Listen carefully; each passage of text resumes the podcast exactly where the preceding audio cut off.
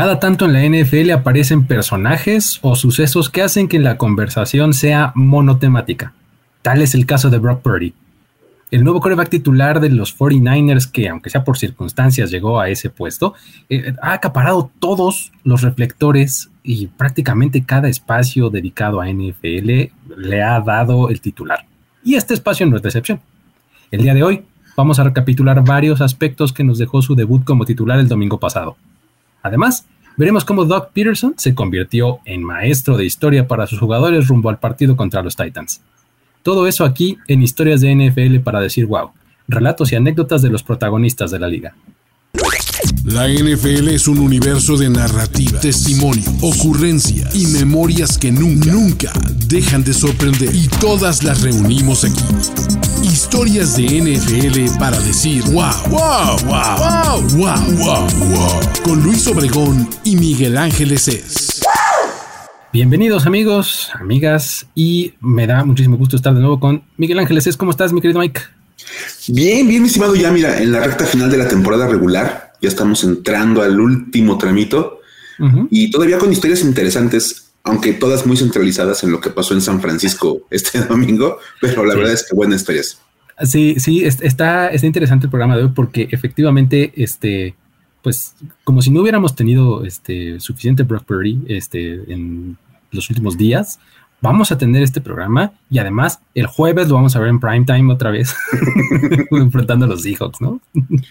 Estamos en el mundo de Brock Purdy, hay que entenderlo, Luis. Es, su liga a partir de ahora.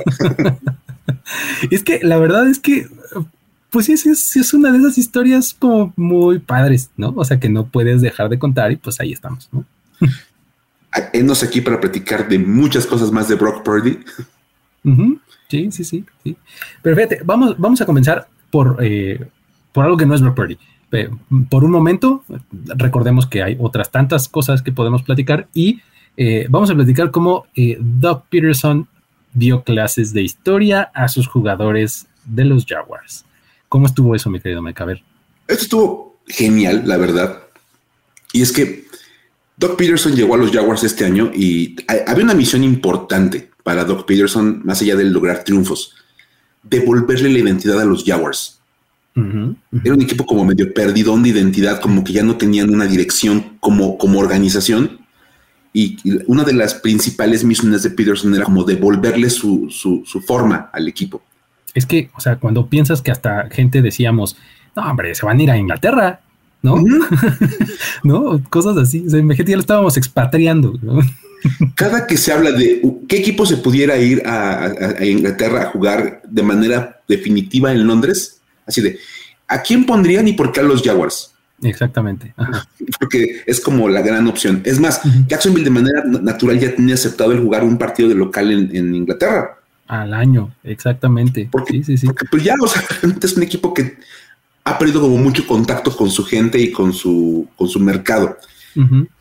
Y una de las cosas que, tienen que reconocer y que tienen que identificar para devolver la identidad a los Jaguars es entender que los Titans son su principal rival. Qué importante es para toda historia tener un protagonista y un antagonista. Entonces, si tú quieres ser el protagonista de tu historia y si eres los, los Jaguars, tienes que encontrar a tu antagonista. Y creo que los Titans hacen muy bien ese papel, ¿no? Y Doc Peterson fue muy, muy inteligente al identificar dónde estaba el principal rival, ese némesis de los Jaguars. tenía que volverse como este en los videojuegos, el jefe final. Ajá, el final boss, claro. El final boss, es decir, todo va a depender de cómo nos vaya contra ellos. Y entonces notó un pequeño problema.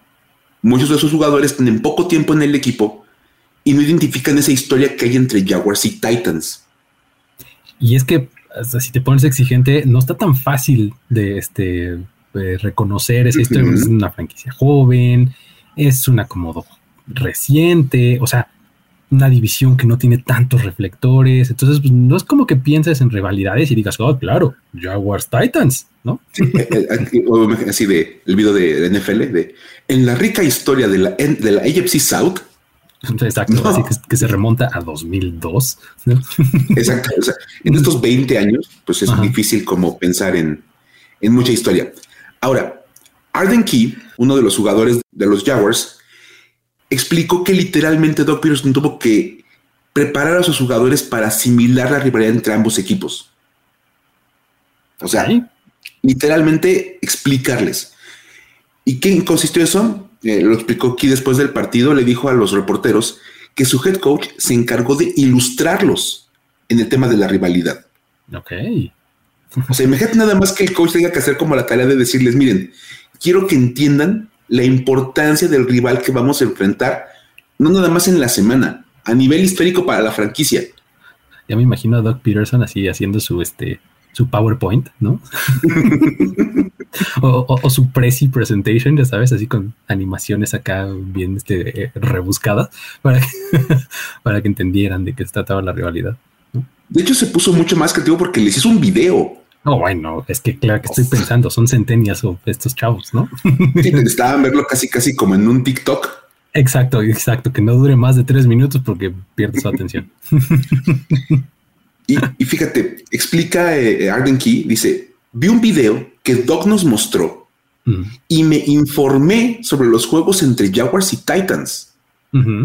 Honestamente me molestó ver cómo los jugadores de Tennessee no nos respetan en la división y eso cambió esta noche. ya lo logramos. Ahora sí les cambiamos la, la tónica a estos cuates. Hasta tenemos el audio, ¿no? A ver, venga. I, I, saw a video actually uh, yesterday with Doug's show, uh, and it, it, informed me on uh, Jaguars playing against the Titans and stuff like that. And it honestly pissed me off just to see how Tennessee really don't respect us uh, in the division, and we changed that tonight. Ahí está, claro. Este, es que eh, me gusta el cierre, ¿no? O sea, así de sí, y todo le dimos la vuelta hoy, ¿no? hoy cambió esta historia. Y es que, bueno, después se, reportó en distintos medios que este video mostraba declaraciones de jugadores de los Titans a lo largo de los años, donde hablaban de los Jaguars como el hermanito de la división. Nuestro chavo, ¿no? Así. Sí, pues hombre, son los Jaguars. Como de siempre contamos en el partido contra los Jaguars para reponer las cosas, ¿no? Exacto, sí, sí, sí. y, curiosamente, ¿Por qué hablamos de que es el rival de los Jaguars eh, Tennessee? ¿Por qué hay, que puntualizarlos a ellos? Hay una razón real y bastante válida que puede argumentar Dr. Pearson y que seguramente la, utilizó. Y es que los Titans son el único rival divisional que los Jaguars han tenido de manera consistente desde su temporada inaugural. Ok, ok. A ver, elaboremos porque está interesante. A ver. Sí, claro. Así de, ahí tienen un dato de esos que de verdad pueden aventar como de, a ver, Exacto. Te voy a contar una historia para que digas, wow, así con los cuates. La temporada inaugural de los Jaguars fue 1995. O sea, ellos arrancaron ahí. En ese año los asignaron a la, a la AFC Central, la, legendaria división central. Exacto, de la americana. Donde estaban con los Steelers, los Browns, los Bengals y los Oilers. Claro, ahí está. Esa era la división central. Esos Oilers que después se volverían los Titans. En 2002, cuando llegan los Texans, que pues era igual el equipo de Houston y querían entrar también como en esa división porque pues era como su, grupo natural. Claro. La NFL le dijo, no, no, no podemos tener divisiones de cuatro y divisiones de seis. Entonces, vamos a tener que reacomodar. Y viene la famosísima realineación de la NFL donde incluso se generan de tres a cuatro divisiones. Exacto. Desaparece la central, aparecen este, la norte y la sur. Y entonces, en ese 2002, se forma la AFC South, la, división sur de la conferencia americana, donde se van juntos los Titans y los Jaguars de la central. Sí, pues y ahí. Ellos se van juntitos, les ponen a los Colts, que, fueron como el equipo que tú, así que salió de la AFC East. Y ahí también integran a los recién llegados Texans. Exacto. Ahí se forma la South. Y la división este norte es la que tiene a los Steelers, a los Bengals y a los Browns.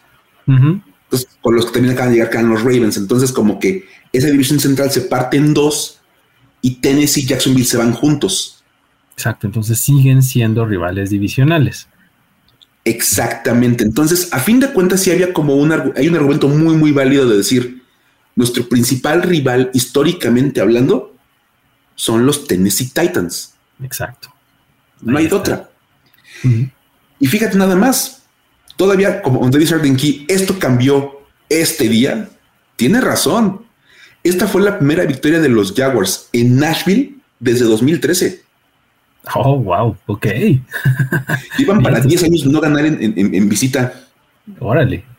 Y estamos hablando de que, ah, recordemos que con este cambio de divisiones es cuando empieza el calendario de enfrentar dos veces al año, una de ida y otra de regreso. O sea, eh, los juegos se hacen mucho más constantes y todo. Y pues el hecho de que no, no hubieran ganado en Tennessee desde 2013, pues ya era algo, ¿no?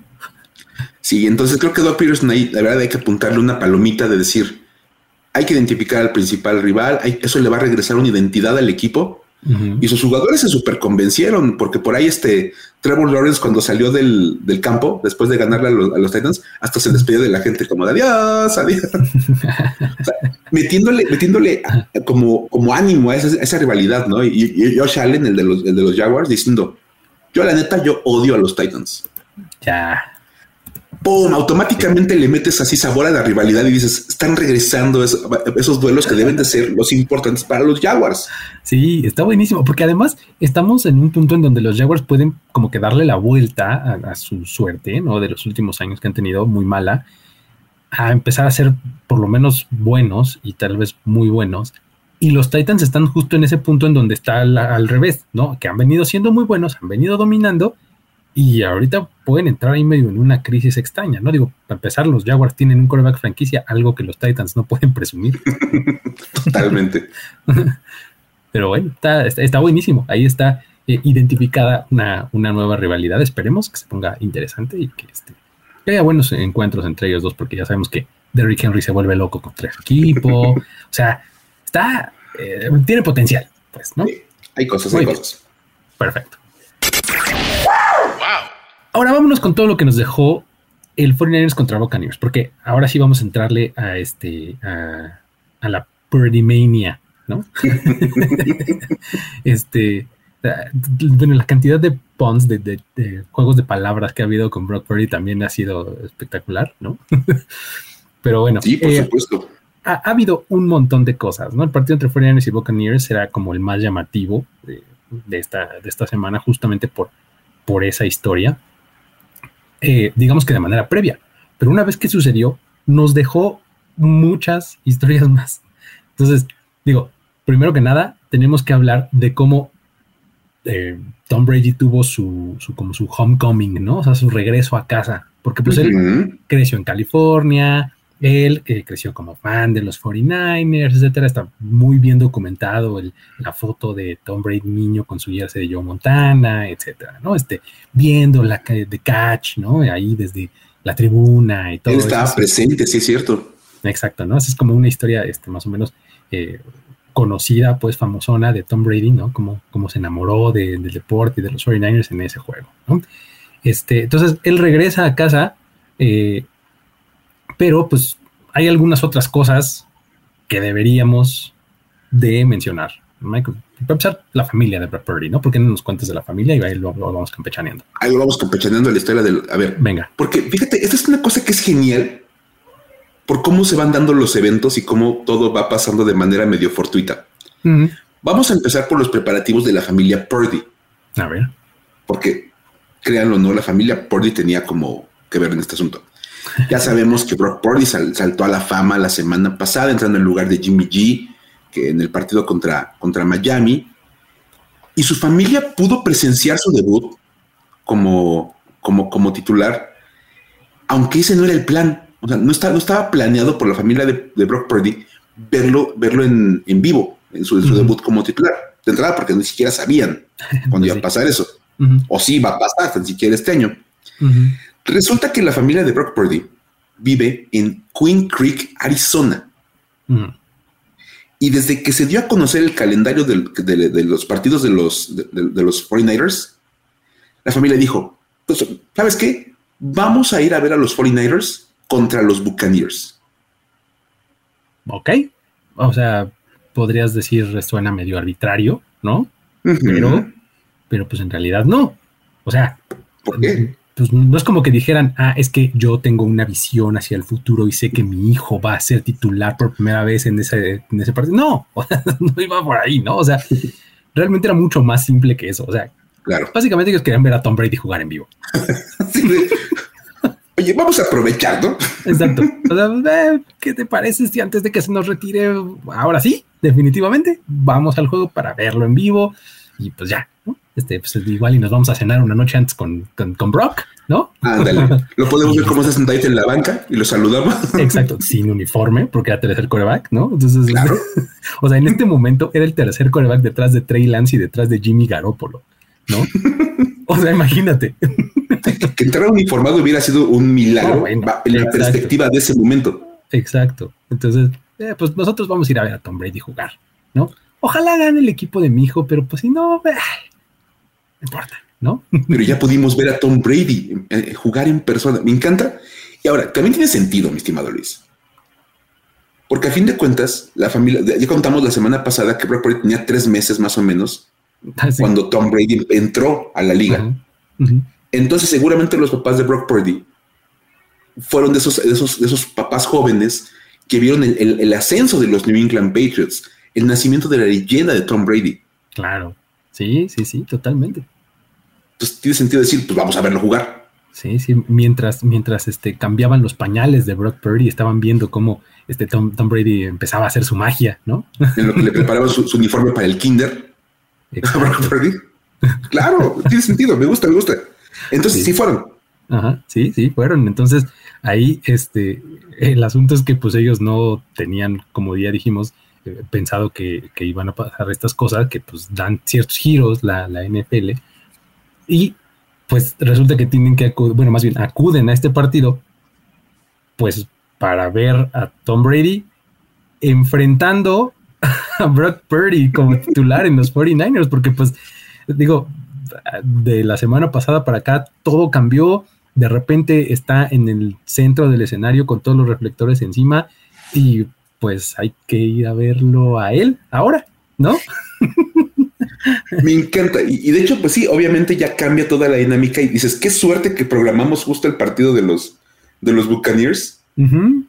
Porque dices, imagínate cuál era la posibilidad de verdad Sí, no. de, de- de- de predecir. O Sí, decir, no. O sea, de que, que tuviera una carrera profesional en la NFL, Ujú. Brock Purdy era un long shot tremendo. O sea, siendo el último pick del draft, rarísimo que tengas sí, una carrera en la liga, mucho menos que seas el quarterback titular de un equipo contendiente al Super Bowl, ¿no? es que se juntan un montón de eventos, de verdad. Sí, Brock Purdy logra asegurar su lugar como tercer coreback en el equipo, logra mantenerse en el roster. La familia, pues obviamente ya tenía comprado el boleto y de repente se lesiona Trey Lance, lo cual lo, lo vuelve el coreback suplente. exacto, ya es backup, ya subió. Ya automáticamente va uniformado a los partidos. Ajá. Y justo la semana antes del partido contra los Buccaneers, al que su familia iba a asistir, se lastima Jimmy G Vámonos. y queda fuera por el resto de la temporada. Y entonces de repente, de la nada, en, una- en un mero golpe de suerte, la familia acaba sentada en el estadio para ver a, a- a- a su hijo debutar en la NFL. Y vaya partido que tuvieron que ver porque aparte San Francisco dominó totalmente a los Buccaneers. Absolutamente. Y, y- y me encanta porque aparte después pasaban las tomas, ¿no? De cuando lanza el pase de anotación Brock Purdy y el papá se le salen las lágrimas. Uy, no, bueno. Ni me lo recuerdo porque lloro de nuevo. Ah, una vez más, de- después de todas las veces que lo he visto, sigo llorando, imagínate. Porque de verdad dices, todo pasó porque la familia seguramente dijeron, oye, pues es, es- es el último juego de Tom Brady en San Francisco. Claro. Vamos a ver a Tom Brady. Y todo lo que acabó desen- des- des- de- como desencadenando es maravilloso. Sí. Saludos al, al buen, al buen Frick Spalding que nos, este, que nos hizo llegar esta, esta, este pedacito de historia, ¿no? Sí, por supuesto. Nos llegaron un montón de, de historias que tenían que ver con esto y por eso ahorita las estamos como recopilando todas, ¿no? Porque Sí, a final de cuentas los papás eh, de Brock Purdy acaban yendo a ver a su hijo en vez de ir a ver a Tom Brady, pero mucha otra gente quería ir a ver a Tom Brady, ¿no, Mike? O sea, Tom Brady también se preparó para esto, porque pues ya dijimos que era su homecoming, ¿no? es que tal vez hayan escuchado en la semana, que es otra cosa que tal vez hayan escuchado en la semana, que Tom Brady nació en California y que era fan de los 49ers. Eh, eh, entre, esos datos que, este, que tal vez se les cruzaron la Sí, que alguna vez un, un, empresa de deportes dijo, sí, Tom Brady era fan de los 49ers. fue el equivalente a, cada que jugaban este, no sé, Julian Edelman, todos ellos, Chris Hogan, ah, él jugaba la cross. Exacto. Sí, sí. Chris Hogan jugaba la cross. Sí, Julian Edelman era coreback en la prensa. Coreback, sí. Este, Ryan Fitzpatrick estudió en Harvard. Exactamente. tienes que dar como ese, ese dato que es importantísimo porque si no, no lo, dices, no sabes nada de, ese jugador. Exactamente. Tom Brady creció como fan de los 49ers. Muy bien. Eh, eh, era, el Ahí Está. Obviamente creció en la zona. Y pues el partido de este domingo, que era su regreso a, su estado natal, pues era un evento importante para toda la familia de Tom Brady porque además era apenas la segunda vez que visitaba San Francisco, ¿no, Luis? Eso se me hace increíble. O sea, 23 años de carrera. Está jugando su temporada número 23. Y es la segunda vez que jugaba en San Francisco. ¡Qué cosa! O sea, la, única vez eh, previamente que se había presentado ahí para jugar un partido fue en 2006 con los Patriots. ¿no? Imagínate nada más. Pues esto era una oportunidad que su familia y que sus amigos no podían dejar pasar porque pues todos son locales, ¿no? Todos son de ahí. Pues, obviamente suena muy lógico que todos esos familiares, amigos y demás hayan querido ir a ver el juego, ¿no? pues, viene Tommy, ¿no? pues es que están todos ahí, o sea, es que otra vez vives en la zona, en el estado, cerca de la ciudad, pues ir a agarrar un, viajecito en carro es muy fácil comparado con a lo mejor ir en avión a verlo jugar hasta otro lado. Sí, exacto. Tiene mucho más sentido. De hecho, durante el partido, fíjate, Erin Andrews, esta reportera de, cancha, famosísima, reportó que Tom Brady había, solicitado 100 boletos para el encuentro contra los 49ers. Madre mía, 100 boletos. siempre les dan a los, jugadores boletos. O sea, siempre es como, oye, ¿quieres boletos para el partido? Ah, sí, dame dos para mí. No sé, va a ir mi esposa y va a ir mi, papá o van a ir mis dos papás. No sé, algo así. Y él me a Tom Brady, oye, sí, sí, voy a querer boletos. Este, dame 100. Y es el, el, de PR, así de.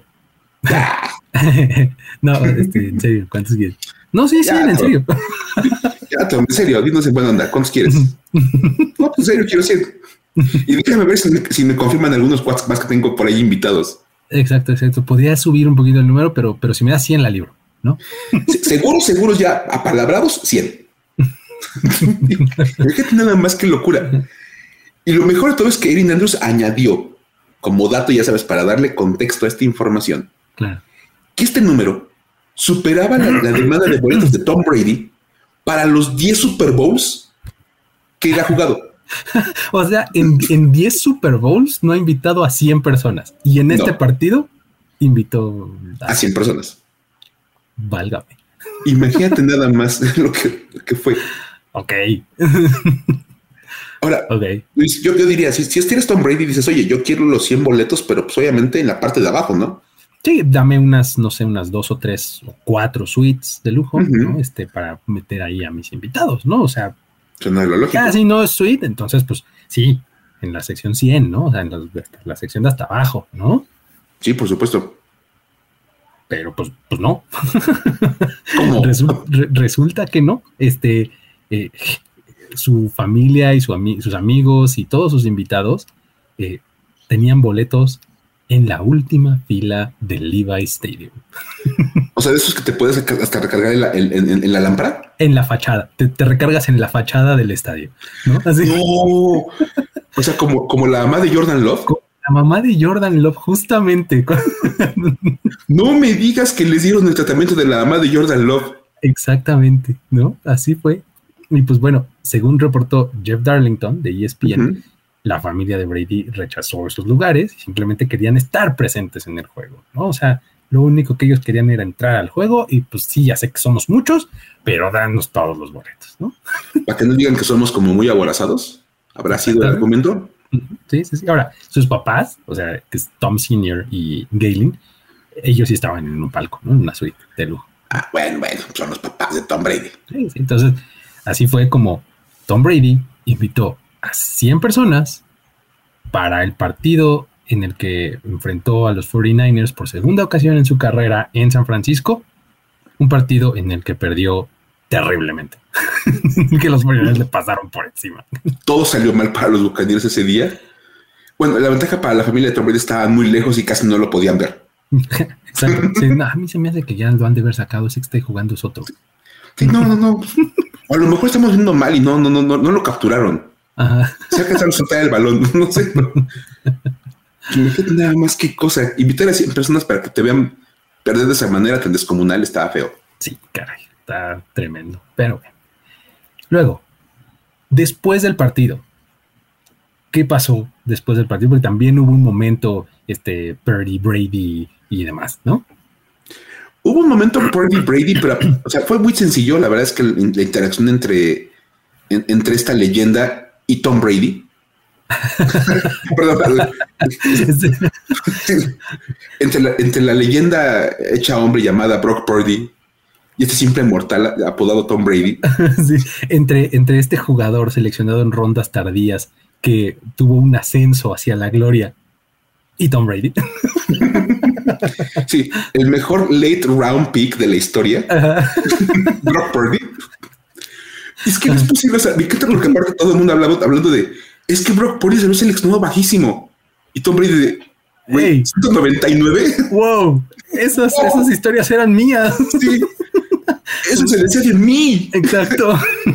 Como dice Monica en Friends, me están robando mi trueno. Exacto, Stealing My Thunder, sí. Este, le, aplicó la de Malcolm, ¿no? Del futuro es hoy, viejo. ¿No? Sí. Pero completito, de verdad, es muy impresionante.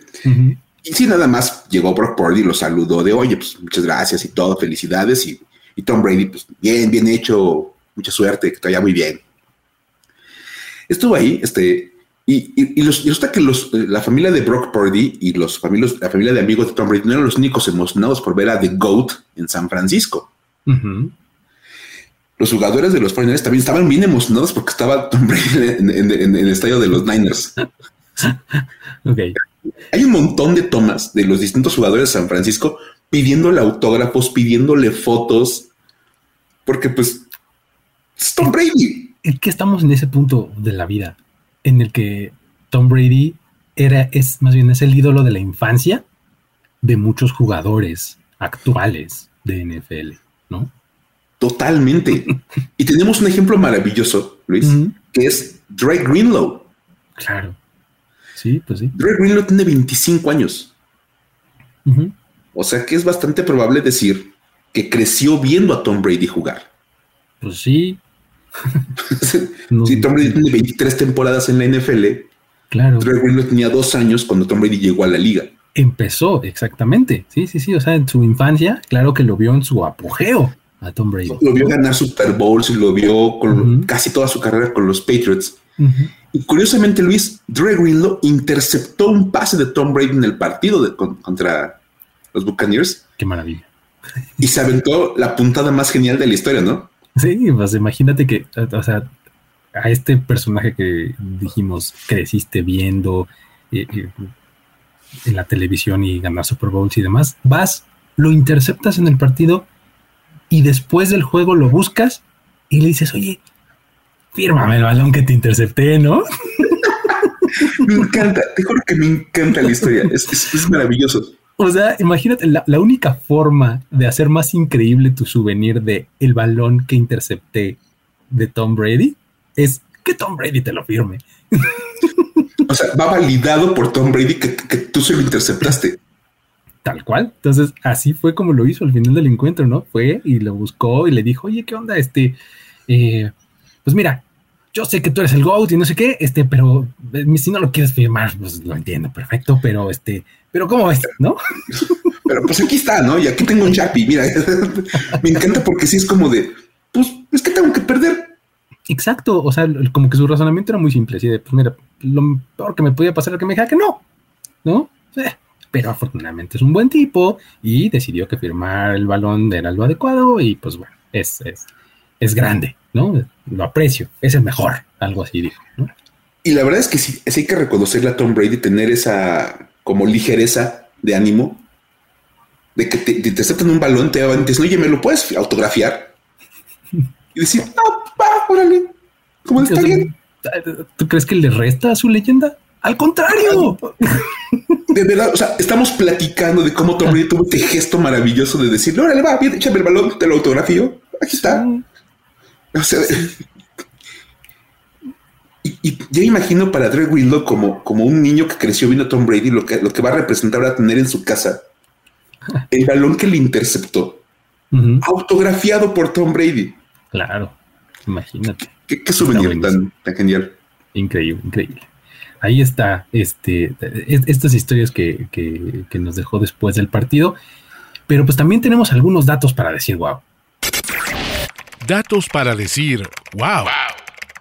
Y seguimos con Brock Purdy.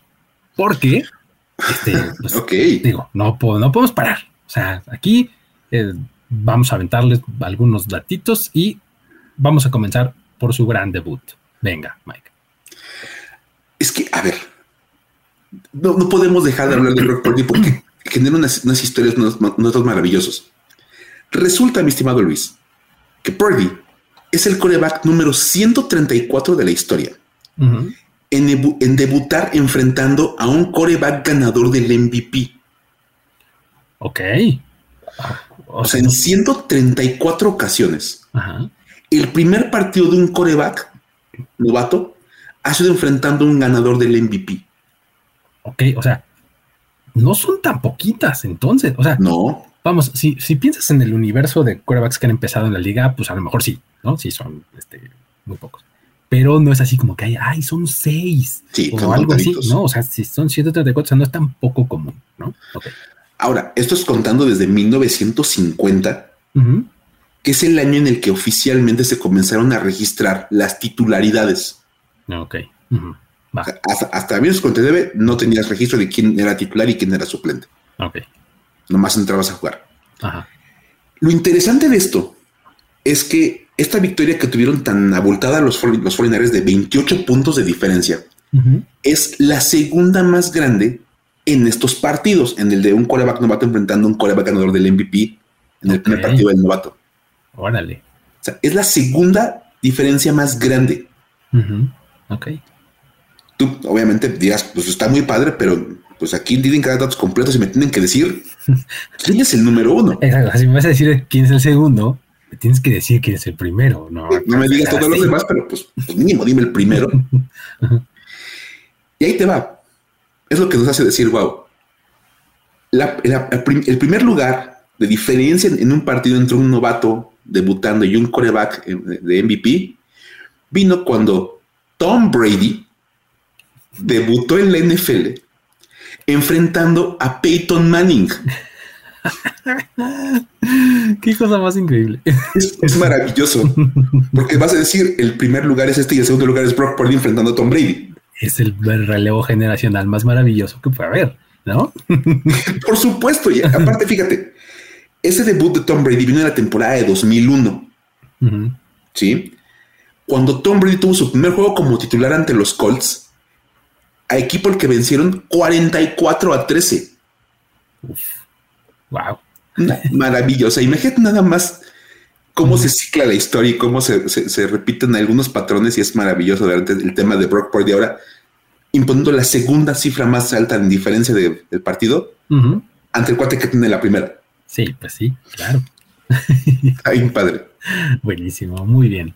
Ahora, tenemos uh, también el dato que tal vez ustedes escucharon también, o sea, así como el de Tom Brady, que Brock Purdy fue el último seleccionado en el draft, o sea, Mystery Relevant, ¿no? O sea, no ¿Cómo? sé si, si, en algún momento alguien escuchó eso, ¿no? No, no, no, yo la verdad jamás. Ahorita que me lo dices, vengo enterándome. Brock Purdy fue el último pick del draft del, del, del draft de 2022. Eso lo hace Mr. Irrelevant. ¿no? Oh, Ahora, por eso le dicen así, ya entiendo. El asunto es que Brock Purdy en este partido no era el único misterio relevant. Se enfrentó a otro misterio relevant que es Ryan Suckup, el pateador de los Tampa Bay Buccaneers. También fue misterio relevant, creo que 2009, por ahí, algo así. Más fue o menos. Uh -huh. este, el draft en el que él fue la última selección. Ahora, como Suckup anotó un punto extra en este partido, fue el primer encuentro desde 1967 en que dos Mystery Relevants anotan puntos en el mismo juego. Qué cosa de.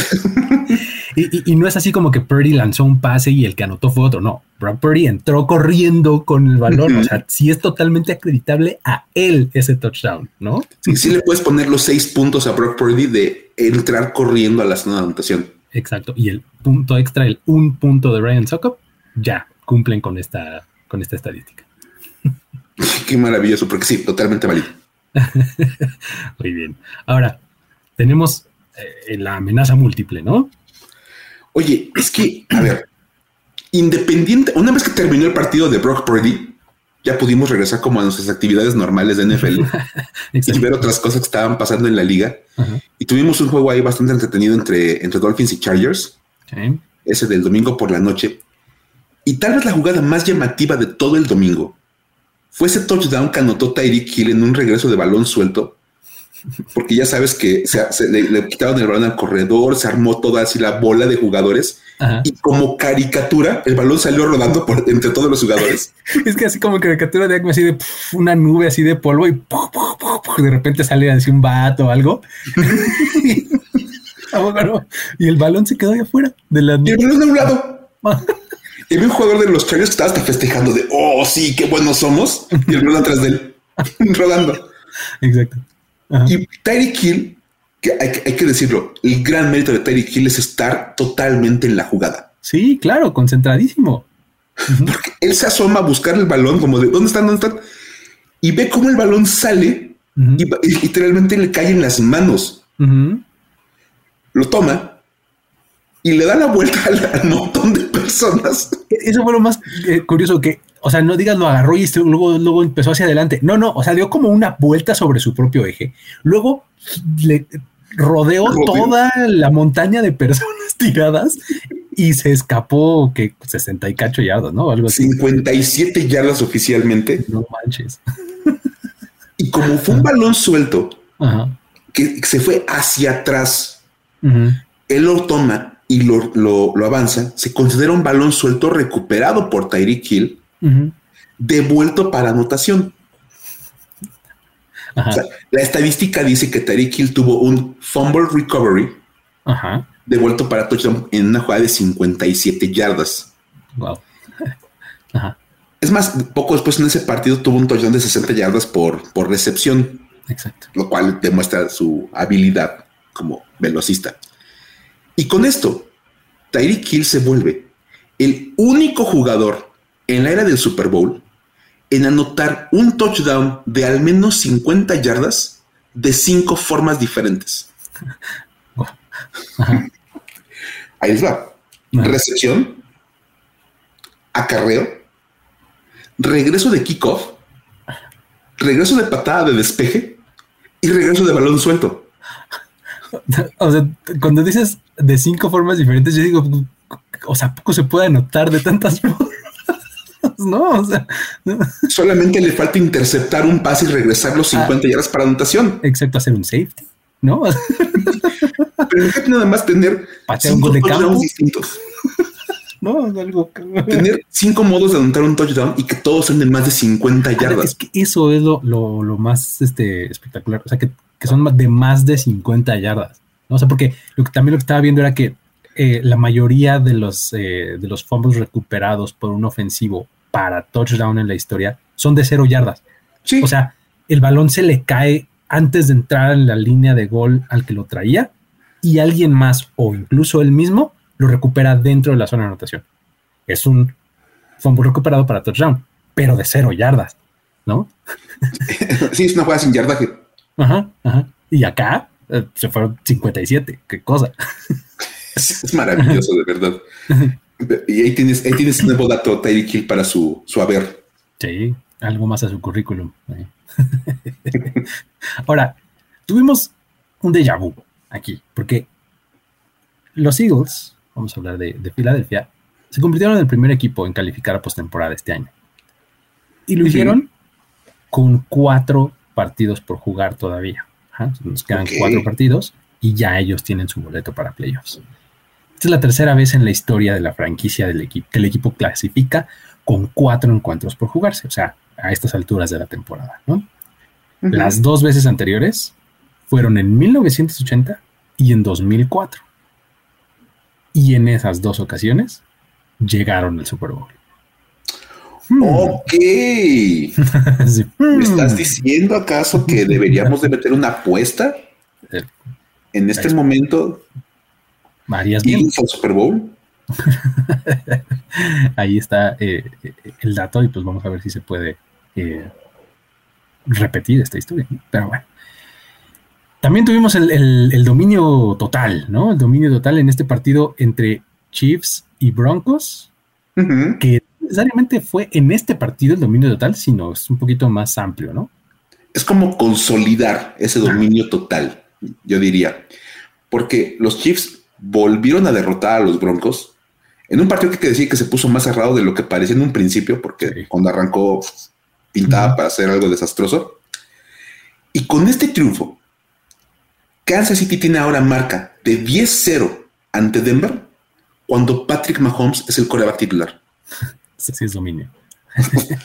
o sea, de verdad es, o sea, poner el doble dígito En, en, esas victorias, es decir, 10-0, es como consolidar el dominio total sobre los Broncos en la era Mahomes. Sí, sí. Está cañón. Y eso se pone más interesante, Luis, porque Mahomes se vuelve entonces el cuarto coreback en la era del Super Bowl en tener mínimo 10 victorias sin derrota ante un mismo equipo. Ok, 10 victorias sin derrota ante... Ok, ajá. Imagínate nada más, o sea, decir, en mi carrera he jugado mínimo 10 veces contra este equipo y le he ganado absolutamente todos los partidos. Todas de manera continua. no, pues sí, está cayendo el dominio. Eso es de dominio. Sí, sí, sí. Y otra vez, no nos gusta dar datos incompletos. Vamos a decir, es el cuarto de la historia que está en 10-0. Y, mucha gente lo puso así, ¿sabes? En distintos medios, todo. Ajá. Pero pues. ¿Y los otros tres qué? A ver, a mí dime la información completa. Entonces, aquí estamos en este programa, el Departamento de Investigación y Estadísticas de Historias para decir, wow, se puso a investigar y les tenemos los otros tres jugadores.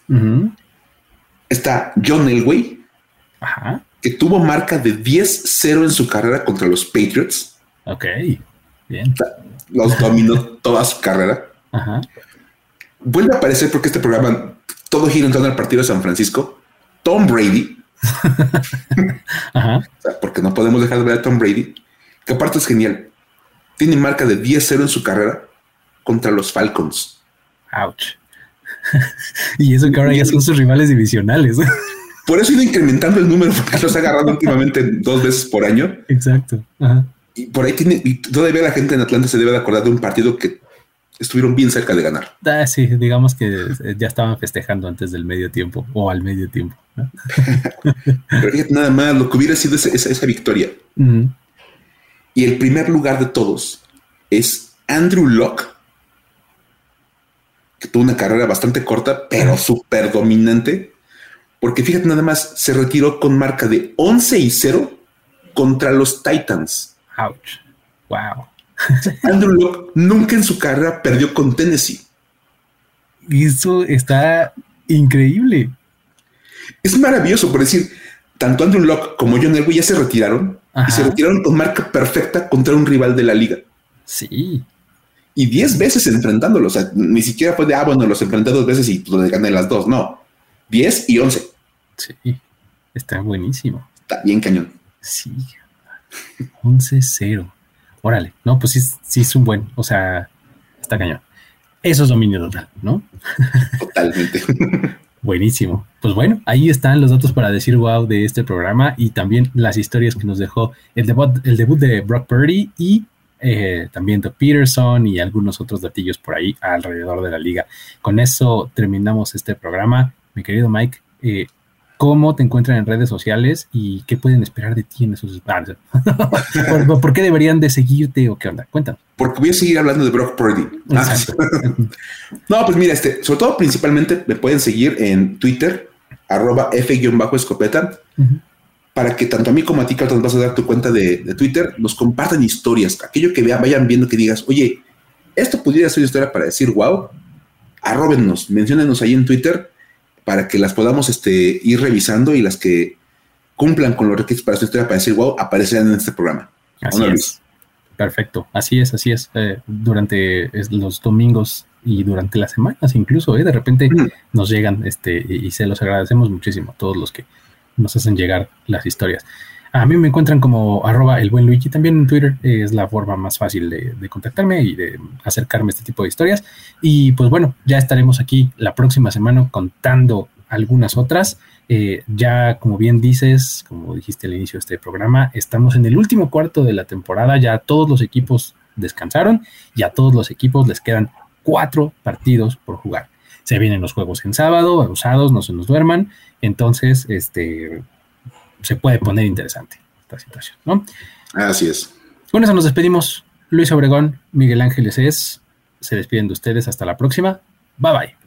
Esto fue Historias de NFL para decir wow, wow, wow, wow, wow, wow, Los relatos y anécdotas de los protagonistas de la liga directo a tus oídos. Con Luis Obregón y Miguel Ángeles es. Voz en off, Antonio Sempe. Una producción de primero y diez.